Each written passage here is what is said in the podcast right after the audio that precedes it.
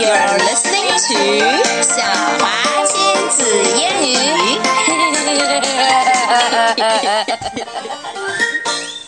okay, everyone, this is 晓华, and there's no Emma. Emma is having a cold, still cold. OK，她还在感冒当中，所以我来读这个短版的 Super Dad 第三阶的我们的 First Stories。OK，嗯嗯，I'm on my own.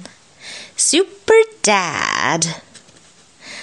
Look at Dad, said Mom. Hmm, hmm, what do I look like? Do I look like Superman?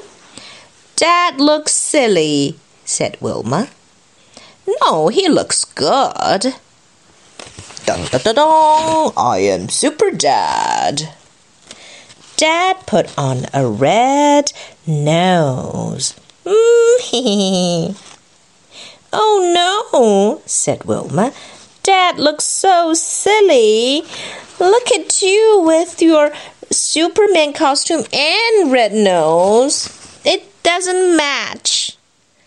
Dad had a bucket. Please put your put your coins in here, he said.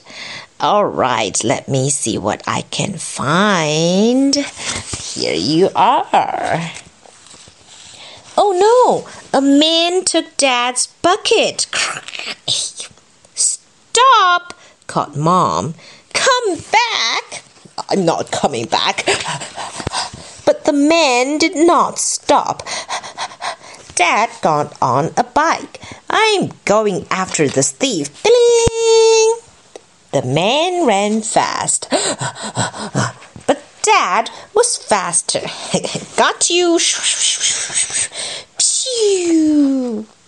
Got you, said Dad.